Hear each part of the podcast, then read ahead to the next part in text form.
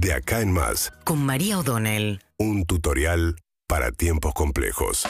Bueno, y Alberto Fernández el viernes de alguna manera dio por terminada una etapa y buscó ya poner proa a eh, lo que es la campaña electoral para las elecciones del 12 de septiembre, las PASO, las primarias abiertas, simultáneas y obligatorias. Falta un mes y nada, y tres días para que estemos votando y lo que será el primer gran test electoral de un gobierno que lleva prácticamente también dos años de gobierno y dos años metido dentro de la pandemia. Por eso es que Alberto Fernández el viernes dijo estamos en un punto de inflexión, anunció a través de un decreto que eh, ahora va a tener en cuenta un único parámetro para determinar eh, eventualmente cierres o restricciones y este único parámetro pasa a ser la ocupación de camas de terapia intensiva. Ya no van a estar mirando, según anunció Carla Bisotti, eh, la cantidad de, de contagiados. ¿Por qué? Porque esperan que empiece a circular más fuerte la variante Delta, que es más contagiosa y que va a contagiar a más gente, pero esperan que la vacunación,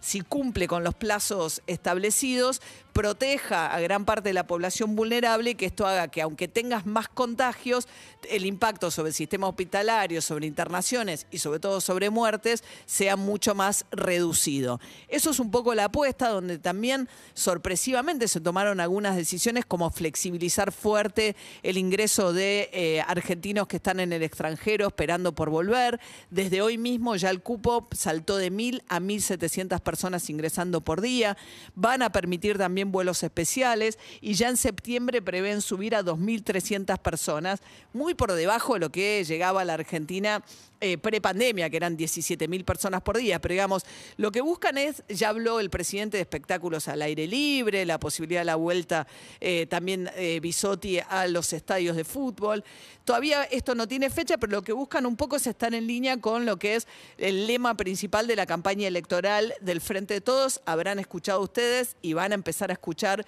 que ya arrancaron los espacios gratuitos de publicidad electoral dentro de los medios de comunicación, así que esta es la señal de largada también de la campaña. Estamos empezando a salir, la vida que queremos, todo lo que plantea el Frente de Todos es una idea de futuro, de que nada, que estamos saliendo, la idea que ya va a cambiar, ya la situación ya va a cambiar. Y va a venir acompañado también de una serie de medidas que viene anunciando el gobierno para eh, buscar mover un poco la economía, generar algo de consumo y mejorar el poder adquisitivo, con una serie de medidas que se pusieron en marcha estos, estos días. Una tiene que ver con el ahora 30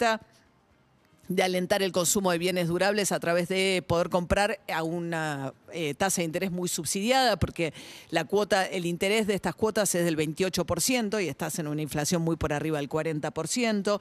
También se viene el bono a jubilados que se empieza a pagar ahora. También eh, está la baja del impuesto a las ganancias para los trabajadores en relación de dependencia, que podrían volver a ser beneficiados el mes que viene si es que eh, por el impacto de las nuevas paritarias, gente que iba a quedar afuera el pago de ganancias vuelve a caer dentro de aquellos que sí pagan ganancias. Y los jóvenes, ¿no? Un poco la gran eh, incógnita también de estas elecciones es en una situación de mucha desazón, porque en eso es igual, digamos, todas las primeras encuestas que están mostrando. Bueno, un escenario por ahora bastante abierto respecto a qué va a pasar en las elecciones, una oposición que no termina de capitalizar tampoco el descontento de la población en general con la marcha de la economía, eh, y un gobierno que le cuesta también vender futuro, y sobre todo al sector de los jóvenes, que es el sector más impactado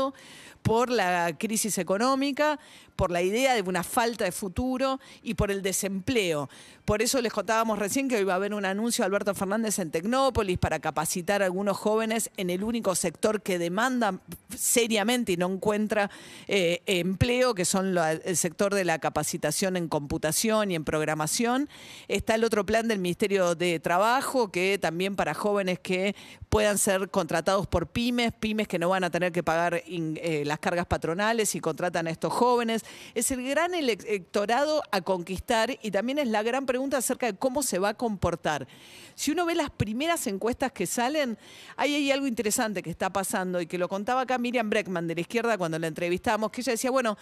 ¿Qué va a pasar? El temor de la izquierda es que ese descontento, en lugar de canalizarlo a través de la izquierda, que fue creciendo en las últimas elecciones, vaya a parar a los libertarios de Miley en la ciudad de Buenos Aires o Desperte en la provincia de Buenos Aires. Y eso está pasando. Si uno ve los números por ahí, salió una encuesta de Management and Fit el fin de semana que está de los 7 puntos, 8% de intención de voto. Estos economistas libertarios que sobre todo tienen un discurso muy